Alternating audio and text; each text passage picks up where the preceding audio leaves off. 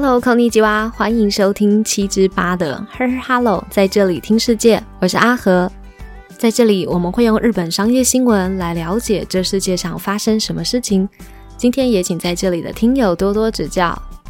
今天我们要分享的主题是有关于日本外国高度专业人才，还有日系企业的年度形象排名的商业新闻。有兴趣的话，就在这里一起听下去吧。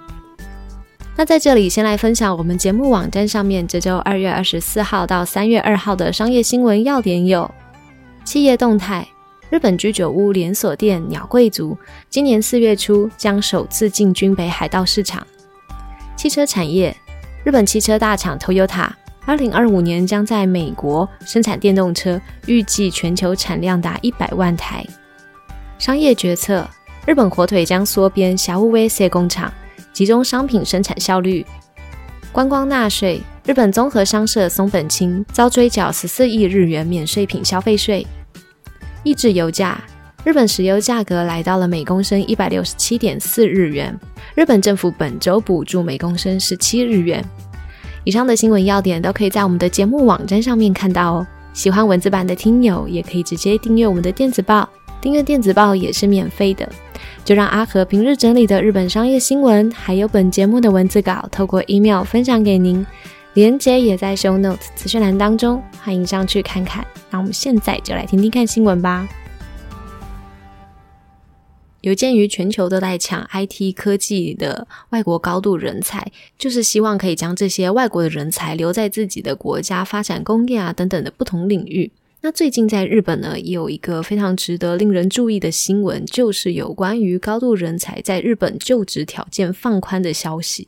而今天第一则要分享的新闻呢，就是针对这则高度人才在日本就业条件放宽的消息，有社论呢就提出了一些看法。如果在这里的听友对于外国高度专业人才相关的新闻有兴趣的话，也可以一起听下去。第一则新闻，日本经济新闻社论表示，将外国高度专业人才留在日本，应该要注意什么事呢？根据尼 K 下塞兹，日本经济新闻社论就指出，日本政府为了吸引拥有这些高度技术还有知识的外国人，在近日呢就拍板决定扩张他的在留资格。换句话说呢，就是这些高度技术的外国人在日本就职的条件也就放宽了。那由于日本在争取高度专业人才的竞争上面呢，早就晚其他国家不止一拍。而为了留住这些高度的专业人才，社论呢就表示出，像这样子的政策啊是理所当然的。而为了吸引优秀的人来日本，也应该要再更努力才是。那我们现在先来了解一下，目前日本的外国高度人才在日本就业的条件，它具体的政策呢是有两个部分。第一个部分呢，就是如果有取得硕士以上的学位，他的年收入如果要达到两千万日元以上的时候呢，仅需要在日本滞留一年就可以申请到永住权。第二种方式呢，是如果是毕业于全球百大，就是一百名之内的大学的话，就可以允许这些外国人在进行求职的时候，最多滞留日本可以长达两年的时间。而以上呢，这种放宽的政策，预计在今年四月的时候呢，就可以开始实施。而目前，在全球为了吸引这些高度的专业人才，像英国、新加坡、泰国等等的各个国家地区，都有引进新的签证制度。那这个社论就表示说，日本政府为了跟各国竞争，也提出了我们刚刚说到的这种政策呢。目前它是给予肯定。但是呢，话锋一转，社论同时又表示说，像对于这些外国人而言，在日本生活或者是求职啊，都是具有一些语言上面的障碍，所以日本政府应该要设立比其他国家更优惠的政策，才可以吸引外国人来这边生活或者是求职。以荷兰来说，如果是毕业于全球两百大以内的大学，就可以取得滞留一年的签证。因此呢，为了维持日本在人才上面的竞争，上任就表示说，像日本政府可以适用这种滚动式的方式来进行随时检讨。那在求职的部分，不单只是政府方，在民间方面呢，也应该要同步进行改革。比方来说，就可以修正日本特有的人事啊、薪资这种年功序列制的制度，可以使整个职场的环境呢更贴近全球的基准。同时呢，各个企业也应该将这个重心放在根据因为工作内容来给付薪资的职务奉给制，或者是针对优秀人才给予较高的报酬等等。另外，在社论呢有进一步的挑示说，借由明确的升职还有加薪的基准，可以提高薪资的待遇，它的透明度，进而呢就可以促使员工的成长，也比较容易留住人才。另外，在企业上面呢，也应该要创造有英语的职场环境。最后呢，就是令人诟病的过劳的工作环境，也必须要改善。而为了让外国人可以安心的在日本长期的工作，也必须要照顾到外国人的家庭生活。其中呢，应该要提供像外国人子女可以用英文学习的教育环境，以及日本语学校。那有必要给予这些外国人的配偶一些就职的辅导，以及对于那些难以适应日本生活的外国家属们，可以给他一些支援或辅助。而这些细项措施呢，就有赖于地方自治团体在做详细的规划。而根据经济合作发展组织 （OECD） 它吸引人才的指标来看，日本在 OECD 的会员国当中呢，日本呢仅止步于第二十五名。那看来在国家、地方自治团体还有企业上面就应该要努力合作。那社论就表示说，目前日本政府呢就应该要赶快进行这个环境的准备，吸引外国的人才来进入。好，听完这则新闻呢，我有再了解一下新闻最后有提到的 OECD 新引人才竞争力指标。那他提到是日本是二十五名嘛？那前三名是哪个国家呢？后来了解一下，发现前三名呢分别是澳大利亚、瑞士跟瑞典。那美国呢是排名第七名，德国呢是排名第十一名。而日本政府这次的外国高度人才呢，有参考英国制度。英国在二零二二年呢，它有创设一个高潜力人才签证 （High Potential Individual Visa），而针对了全球排名五十大的毕业生呢，提供两年的签证。因此呢，日本它有效法刚刚的英国的做法。这样提出了刚刚我们新闻提到的，如果他是在全球百大以内的学校毕业，就允许这些外国人来进行求职的时候呢，最长滞留在日本可以长达两年的时间。另外呢，在其他国家，例如说像新加坡，在二零二一年的时候，也有引进 Tech Pass 的技术护照，并以最近月收大概是两百万日元以上，曾经在大型的科技公司主导过开发等等的条件，允许这些外国人到新加坡创业或就业。那由于这些高度专业人才的资格取得大多呢，可能是留学或者是转职就职而来的，因此呢，要吸引到外国的人才，全球各国呢也提出了很多诱因，让这些已经在自己国家的外国人，他们的职业发展或者是提供生活上面的资助，让这些外国人才呢可以留在自己的国家，也都是费尽了很多心力。那以上呢，就是有关于日本外国高度专业人才的相关新闻，也分享给在这里的听友参考一下。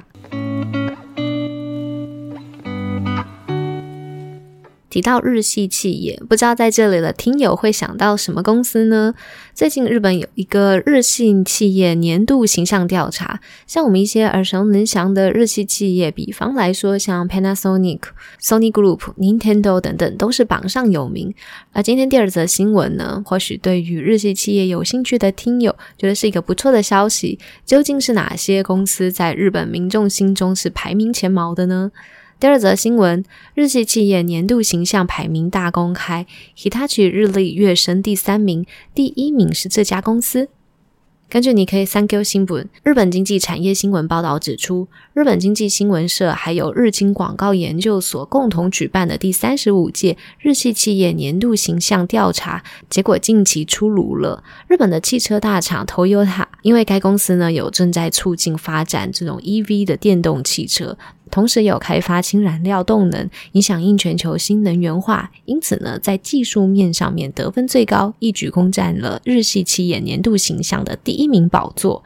而紧追在第一名之后的日系企业是上上回第九十八名，上回呢是第十名的 f i s a Nihon h o d i n g。主要的原因呢，就是该公司对于 COVID-19 疫苗还有持续的去做研发，也树立了该公司良好的形象。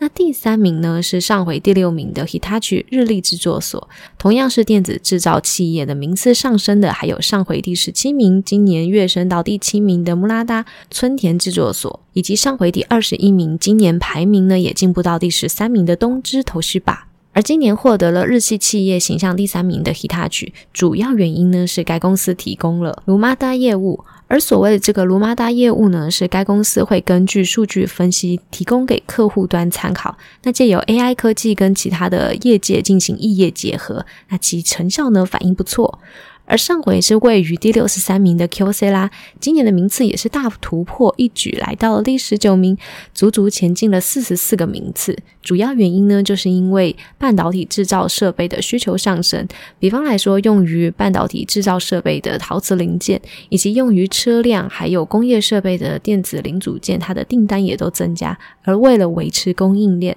，QC 啦呢，在日本的海内外又建立了新的厂房，以供应这种旺盛的需求。另外，在钟表市场方面，拥有精密钟表工艺的 Seiko 还有 Casio，今年同时荣登第十名。Seiko 呢，也从上回的第十三名微幅上升了三个名次。主要原因呢，就是 Seiko 已经将旗下的品牌这个高阶机械系技术的 Kodo 品牌化登场。另外一方面呢，同样是位于第十名的 Casio，主要是因为它的主品牌 G-Shock，还有它的户外手表品牌 Protract。商品化创意的技术呢获得了好评，所以它企业形象呢也同时大增。那本次调查呢是二零二二年的七月到十一月，是根据日本上市和未上市的六百七十二家企业公司进行的年度日系企业形象调查。那主要的受访对象呢是东京都的一万一千一百七十二名上班族，那其中五千四百六十六名受访者有确实回复。那问卷当中呢，除了刚刚新闻提到的技术层面之外，也包含了销售能力、研究产品的开发能力和国际化等等的不同方面进行调查。好，听完这则新闻，不知道在这里分享的企业形象排名和听友所想的一不一样呢？像我对于第一名的日本国民汽车大厂 Toyota 一点都不意外。像上回调查结果呢，它也是第一名的好成绩。而还有一家企业呢，是刚刚新闻当中没有被提到的，那就是日本的游戏大厂 Nintendo 任天堂。它上回排名呢是第三十名，但是今年呢就一举上升到了第四名。那我有看一下它的原文报告，它有提。到了，宁天多呢，除了有它游戏技术的能力之外，对于产品的个性呢也是非常鲜明。像他们旗下的 IP 马里奥这种角色，就让人一看就知道产品的识别度是非常高的。那再加上它的市场扩及全球，也有国际化的因素，因此呢。在本次调查的企业形象当中，有获得第四名的好成绩。那另外还有包含我们之前分享过的其他企业，像是无印良品，也从二十一名跃升到第九名；日系的服饰大厂 Uniqlo 也从第三十二名跃升到第十三名。报告上面就显示说，主要原因就是因为受到了 COVID-19 的影响，这两家企业它的销售窗口都由原本的店面移转到店面跟网络同时贩售的模式，而这样子的商业决策也让本次的企业形象大增。那以上呢，就是有关于日系企业年度形象调查的相关新闻，以及分享给在这里的听友参考一下。